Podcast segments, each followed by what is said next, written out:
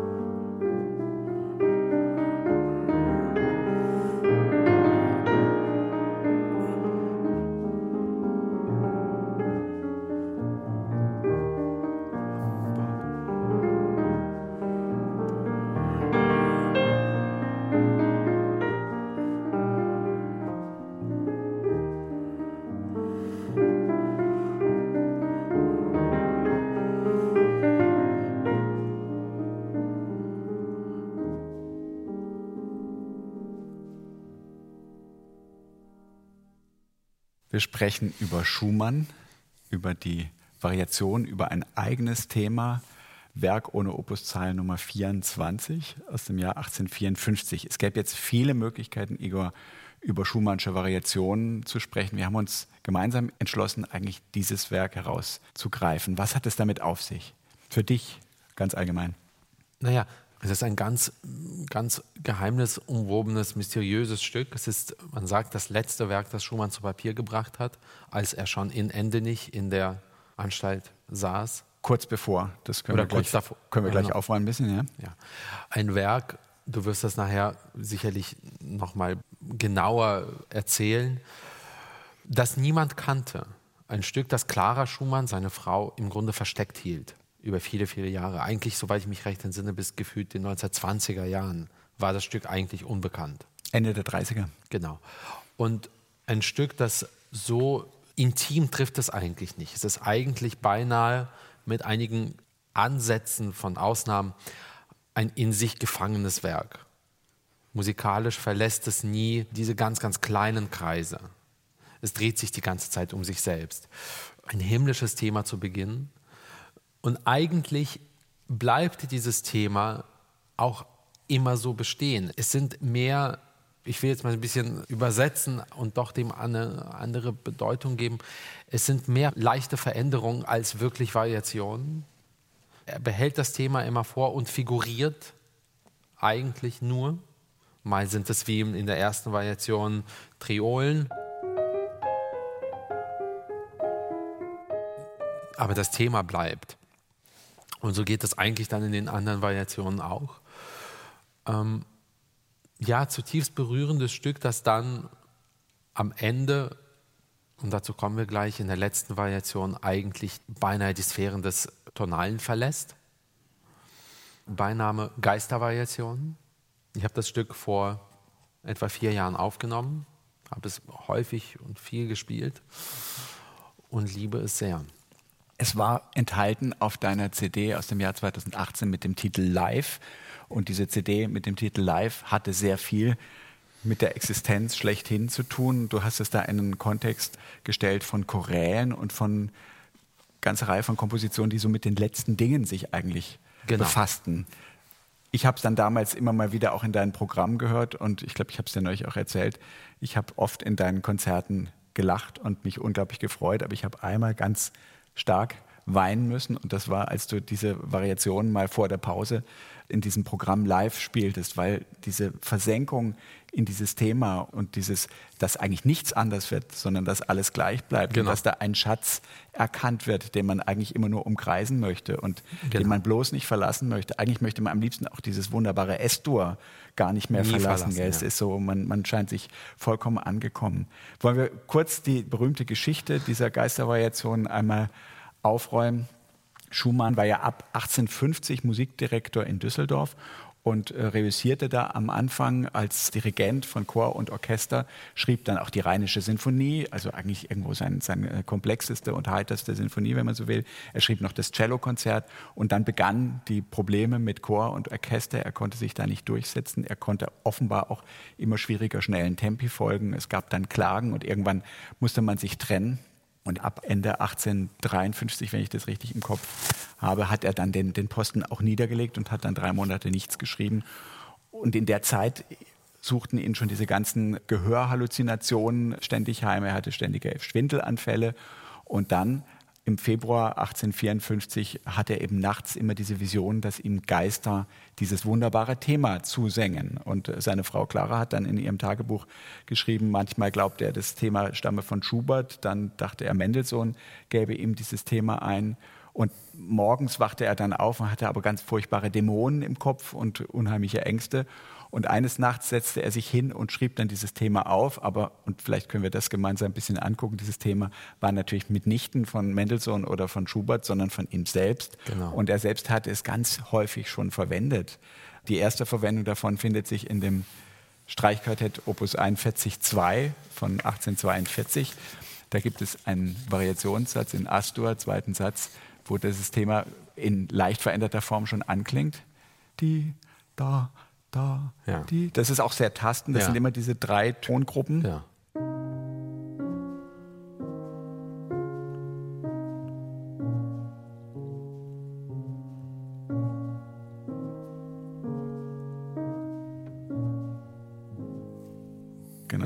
Ist es erstmals relativ beiläufig erschienen und dann gibt es den Mittelteil aus Vogel als Prophet aus, aus den, den Waldszenen. Genau. Vielleicht spielst du Vogel als ja. Prophet nur den Beginn.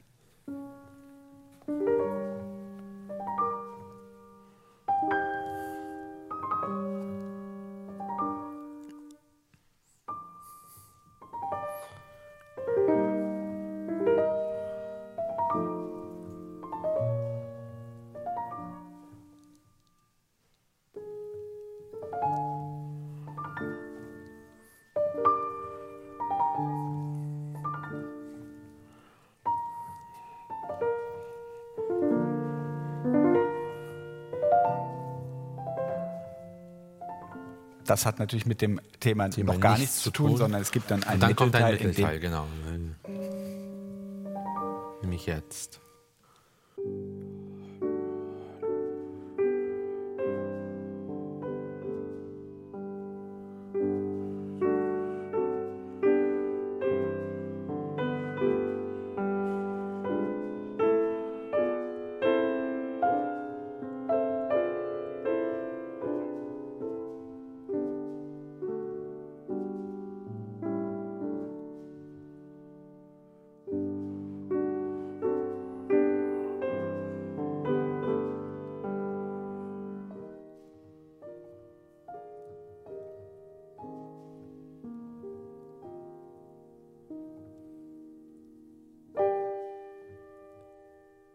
Und so weiter.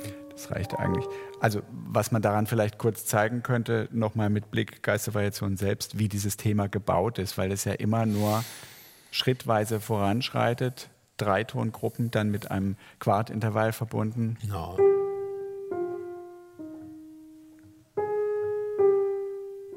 Immer Dreitongruppen.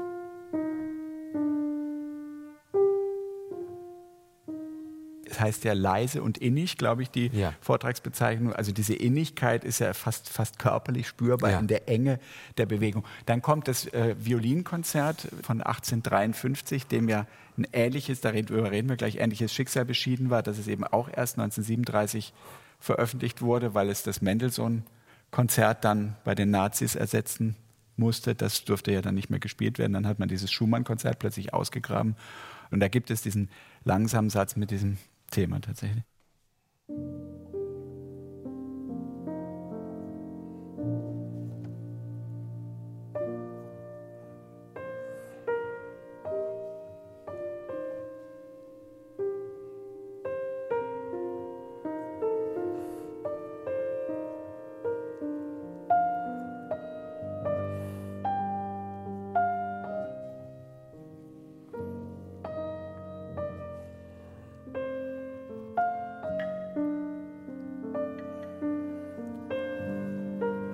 Weiter. Also da kommt das Thema auch.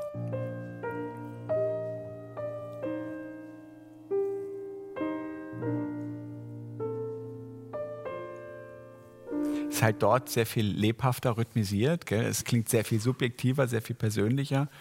Josef Joachim, damals, glaube ich, 22-jährig, hat dieses Stück ja auch probiert, also das Violinkonzert jetzt, und hat unheimlich geschwärmt über diesen kantablen Einsatz der Geige ja. im zweiten Satz, während dieses Werk alle, auch Brahms, den jungen Brahms, damals 20-jährig, total irritiert hat. Und man hat dann später viel darüber gelästert, dass Schumanns Zeitgenossen diese späten Werke von, von äh, Schumann versteckt haben und irgendwie der Öffentlichkeit gar nicht zugänglich gemacht haben. Aber die glaubten offensichtlich damals tatsächlich, dass das seinem Ansehen schaden würde, weil es nicht mehr die kreative Energie versprüht oder zu versprühen schien, die in genau. den frühen Werken äh, vorhanden sind.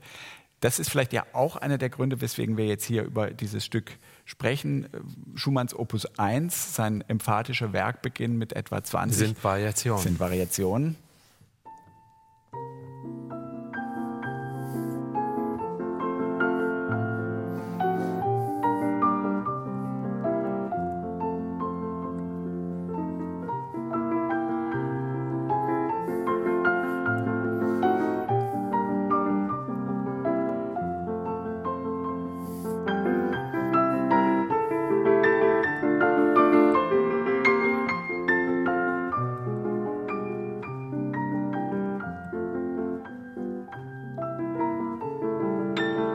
Es nie gespielt. Aber Robert Schumann, die Abeck-Variation. Abeck ist tatsächlich der Name des Themas, aber A, B, E, G, G. Vielleicht sollte man eine Aufnahme machen on Abeck.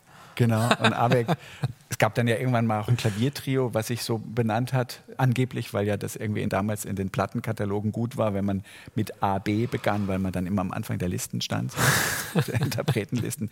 Nein, aber das ist vielleicht doch jetzt eine schöne Geschichte, weil dieses Thema ja emporstrebt und diesen Optimismus und diesen, genau. diese Lebensbejahung des frühen Schumann auch verströmt. Also er hat da ja eine Demoiselle Comtesse d'Abec erfunden, Tatsächlich gab es aber, wie ich gelesen habe, eine Meta Abeck, eine Pianistin am Mannheimer Hof, die Schumann selbst wohl auch ein bisschen verehrt hat. Aber er hat dieses Thema genommen und hat damit Variationen geschrieben.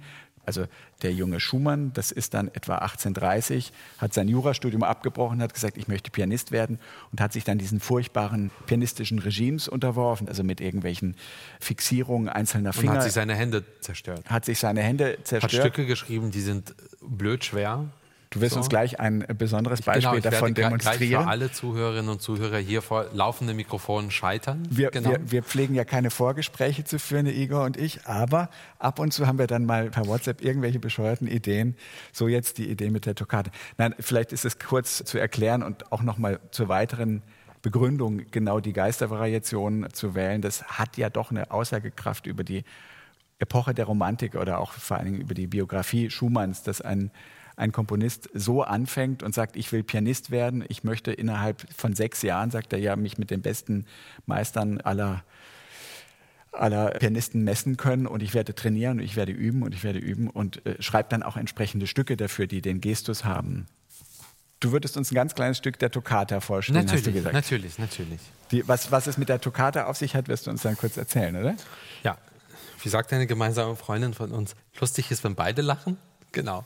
Ja. Werden wir. Ah,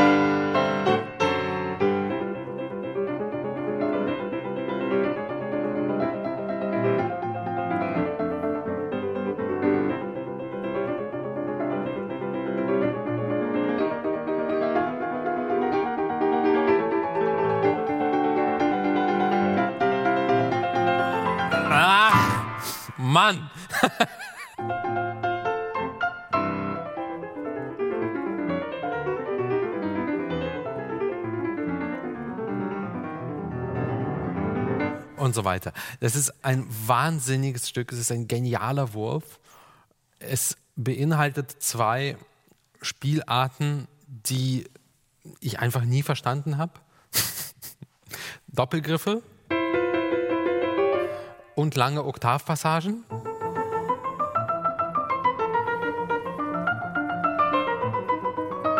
Und es gibt eben Hände, die sind dafür gebaut, meine nicht. So. Und das stimmt aber jetzt nicht, oder? Also Wohl. Mein, du, du, spielst dieses Stück, du kannst dieses Stück, du kannst das ist so ein Quatsch. Diesen, ich kann das Ende, überhaupt du kannst ja sogar diese Na, Eigentlich ist das Tempo Full Disclosure, ich spiele gerade mit zwei Händen.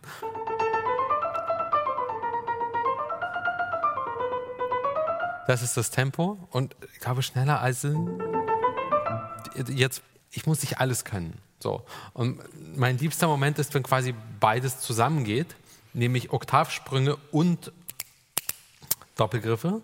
Die Coda der Toccata, also der letzte Teil, ist einfach verrückt. Ist, äh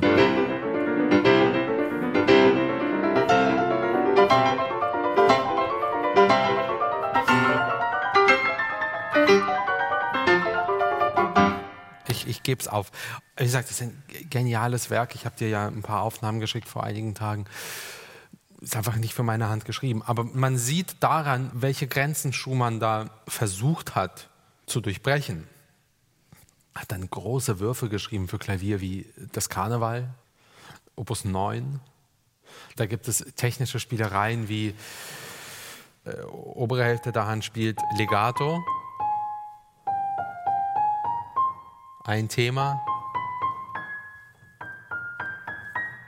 Und die untere Hälfte der Hand, nämlich der Daumen, spielt das gleiche Thema in repetierenden Noten.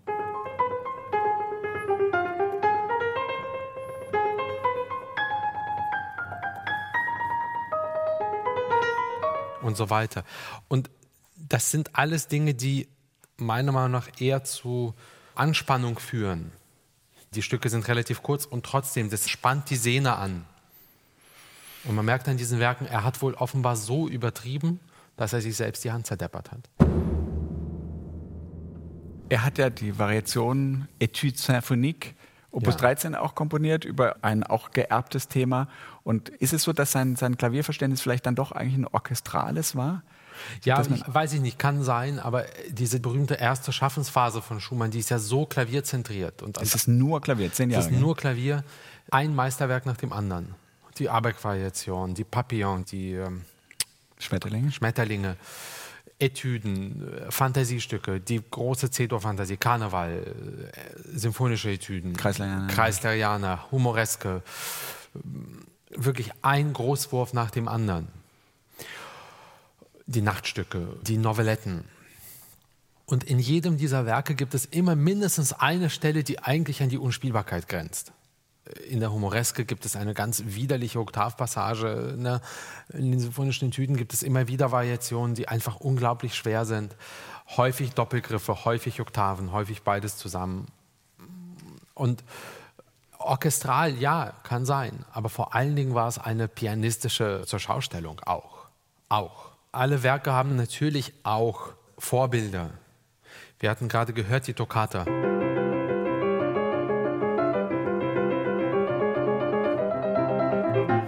Fairerweise muss man sagen, die Komposition dramaturgisch ist unglaublich. Aber auch das ist keine neue Idee, denn Karl Czerny hat Jahre vorher eine Toccata geschrieben, die kennst du wahrscheinlich gar nicht. Die beginnt so.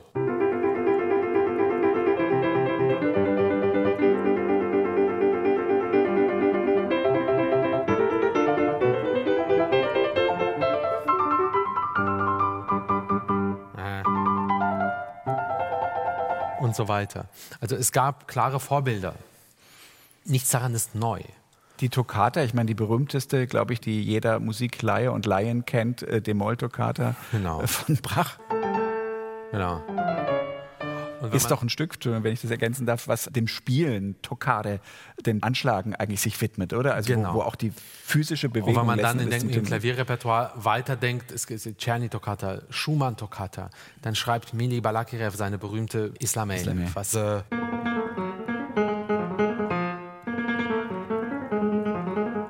was eben so Doppelgriffe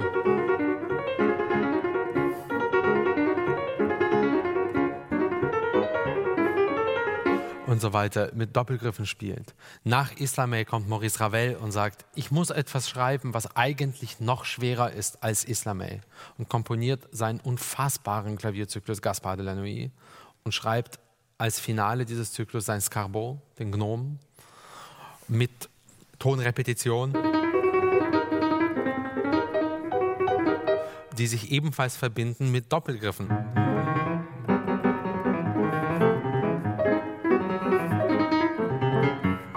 Und ich habe es einmal gespielt vor zwölf Jahren. Das hat was losgetreten, diese Art des pianistischen Schreibens. Nicht wahr? Und von Franz Liszt brauchen wir gar nicht zu reden. Nur bei Schumann hat es eben dazu geführt, dass er selbst sich seine Hand damit zerstört hat. Und bis heute bleiben Werke wie die Toccata wirklich, also wer das spielt, leistet Außergewöhnliches. Interessant ist das vielleicht jetzt auch mit Blick auf die Geistervariation, weil der frühe Schumann einer ist der, der Miniaturen, der kurzen, fast fragmentarisch wirkenden Sätze, die sich mitunter dann auch sehr schön poetisch aufeinander beziehen. Aber der, der Charakterwechsel ist unheimlich rasch, weswegen ich eigentlich immer auch dachte, das wäre ein Repertoire, was dich furchtbar interessieren müsste. Du hast da immer so ein bisschen reserviert drauf reagiert, oder? Ja, ja, kommt noch. Kommt noch. Nein, Schumann, dieses auch fast sanguinische mitunter des Temperaments, ist ja was unglaublich Faszinierendes. Ich glaube, mit der Kreislerianer beschäftigst du dich genau, jetzt die lerne ich gerade. intensiver. All das ist in den späten Die interessanterweise von diesen frühen großen Werken insgesamt virtuos ist, aber nicht diesen einen Angstmoment hat wie jedes andere Werk. Also ich kenne keinen. All das ist jetzt in den Geistervariationen auf eine schon irgendwo auch schockierende Weise vaporisiert vaporisiert, nach genau. innen zurückgenommen. Genau. Du hast angedeutet, wie die Variationen verlaufen. Es gibt kein Alles wird anders, aber es gibt eine unglaublich subtile genau. Neudeutung und Neubeleuchtung immer wieder genau. dieses Ihr Themas. Ihr habt gerade das Thema gehört. Dann die erste Variation, die eben einfach nur das Thema wiederholt mit Triolen.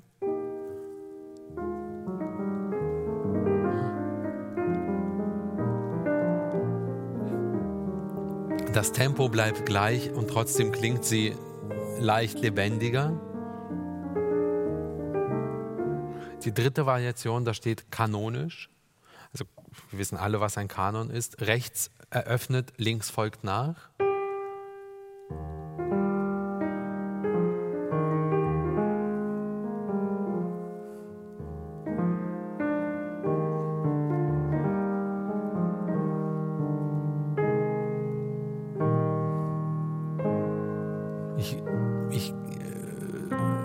Beleuchte das jetzt extra über.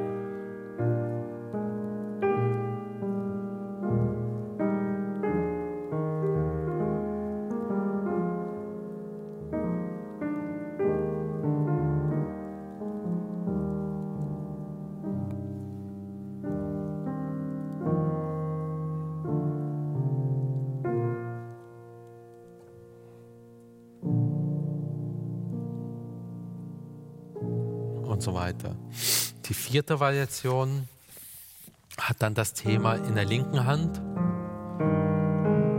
Es würden im Orchester Celli dieses Thema aussingen, eine Cello-Gruppe. Und in der rechten Hand wird die Ornamentierung einfach noch schneller.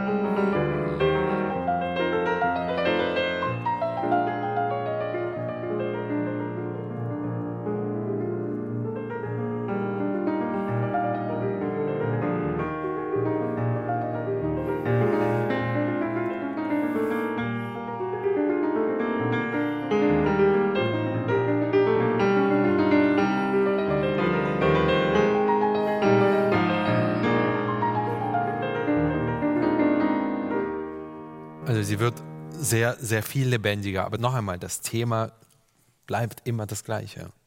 Das Thema wird nicht variiert.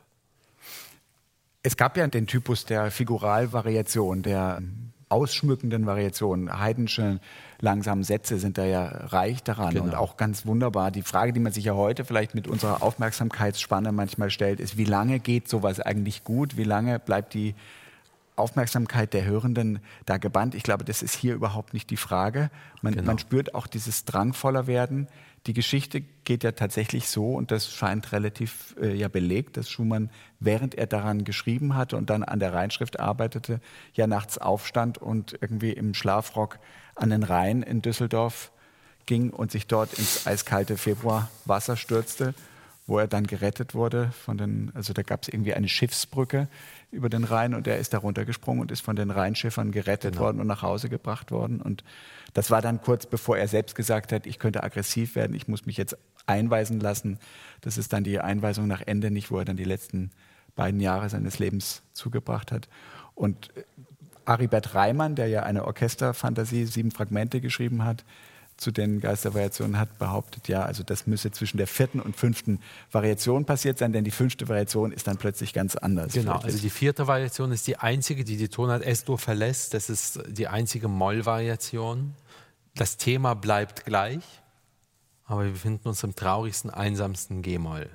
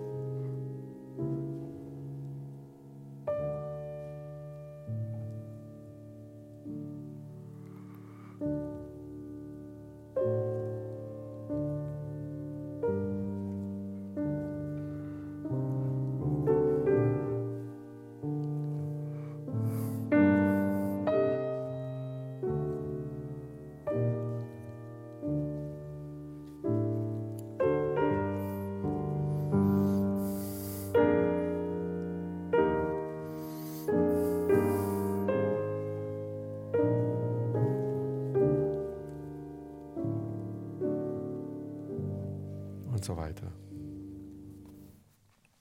Magst du noch ein bisschen weiterspielen? Selbstverständlich. Die vierte Variation? Ja, oder denn die fünfte?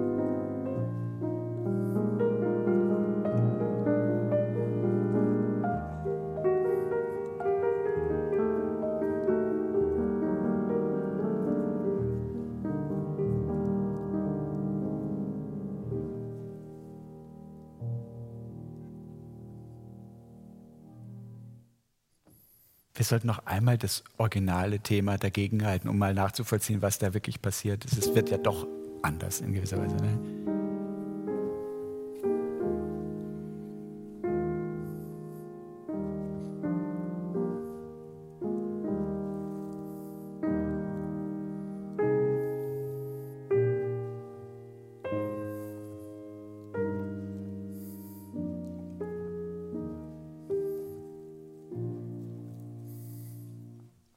Würdest du uns kurz vorführen, diese Figurationen, in denen dieses Thema versteckt, äh, verborgen wird? Du machst es ja, glaube ich, auch von der Klanggestaltung durchaus absichtlich, dass man das Thema rausahnen, raushören, rausschälen muss. Also was hier passiert, ist etwas ganz Außergewöhnliches. Er verändert tatsächlich das Thema in der Oberstimme.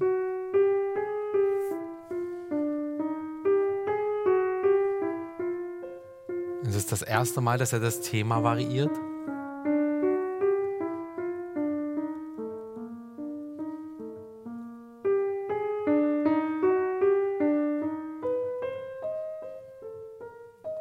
So weiter. Da werden ja immer Vorhalter eingebaut. Das heißt, genau. es gibt die Hauptnote und es gibt eben die halbtönige Hauptnote genau. drunter immer. Dadurch. Und parallel darunter legt er das Originalthema nicht in S-Dur, sondern Sekundschritt, kleiner Sekundschritt nach unten in D-Dur.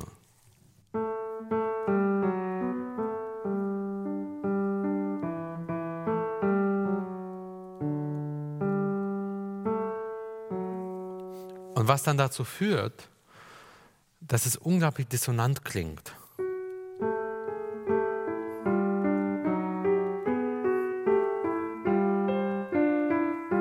Bis hin zu solchen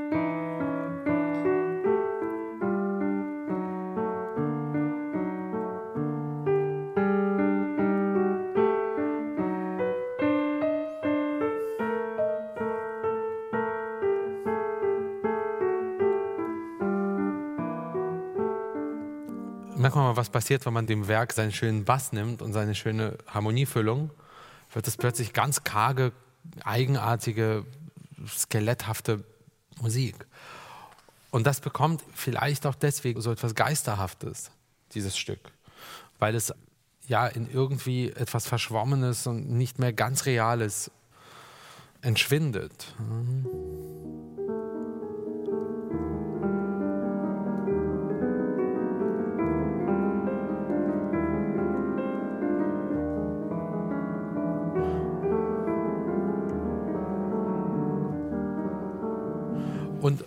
Das zu viel jetzt des Projizierens, wenn man sagt, da koexistieren zwei harmonische Welten? Also da gibt es diese S-Dur-Welt und es gibt parallel aber eben eine nur durch diese Nachschläge halt auch nicht ganz so deutlich hörbare, extrem dissonante Welt. Und die und die gehen zusammen, genau. Und trotzdem, so sehr sich hier zum ersten Mal, wie du sagtest, etwas verändert, dadurch, dass der Bass immer auf S bleibt, verlassen wir nie und irgendwann verändert er sich nach C, nach G, aber eigentlich bleibt er immer, immer bestehen.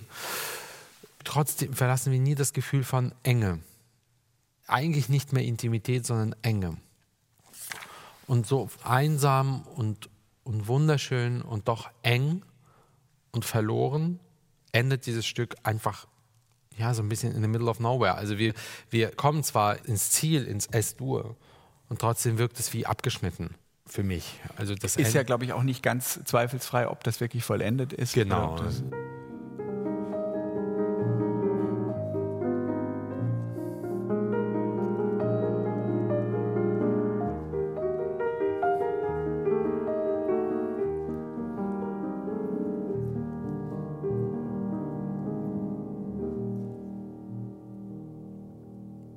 plötzlich zu Ende. Ganz wundervolles, einzigartiges, berührendes und beklemmendes Stück Musik. Schumann hat es seiner Frau Clara gewidmet. Die hat es dann zurückgehalten. Brahms hat 1893 in einem Appendix-Band nur das Thema herausgegeben, hat aber selbst 1861 eigene Variation vierhändig über dieses Thema geschrieben. Darüber sprechen wir gleich in der nächsten Folge, wenn wir über Brahms Händel-Variation aus eben jenem Jahr genau. 1861 sprechen werden, die ebenfalls Clara Schumann gewidmet sind. Und wir werden dann doch ein relativ enges Beziehungsgeflecht in vielfacher Hinsicht feststellen. Genau. Ein Jüngling liebt ein Mädchen. Die, die Kielspur dieses Stückes, vielleicht muss man das doch noch ganz kurz ja. sagen, ist eine, eine wirklich erstaunliche. Tori Amos hat 2011 dieses Album Night Hunters vorgelegt und ich glaube, das sollten wir kurz hören. Da gibt es nämlich eine wirklich ergreifende vokale Version der Geistervariationen in Gestalt eines Liebesliedes. Your Ghost ist nämlich der Geist des Geliebten, den sie sich eigentlich zurückholen möchte. Leave, leave me, you ghost. I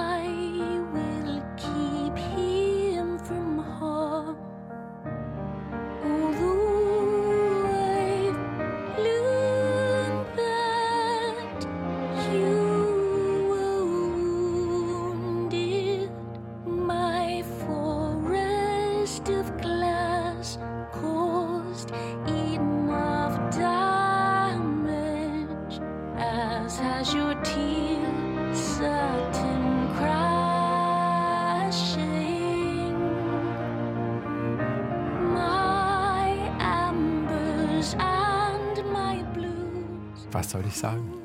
Tori Amos ist auch ganz besoffen von diesem Refrain und wiederholt ihn und wiederholt ihn. Und ich kann das wirklich nachvollziehen. Könnte ich singen, ich würde es auch tun. Variationen. Alles wird anders. Der Klavierpodcast von Igor Levit und Anselm Zibinski ist eine Produktion von BR Classic. Wir hatten es kurz erwähnt. Nächstes Mal wird es um Brahms Händel-Variationen gehen, Folge 15. Diese Folge, die 14., wurde aufgenommen am 13. September 2021 im Studio Tesma in Hannover von Ole Bunke. Mischung und Produktion Elisabeth Panzer und Dorothee Keil, Produktionsleitung Florian Scheirer, Redaktion Bernhard Neuhoff.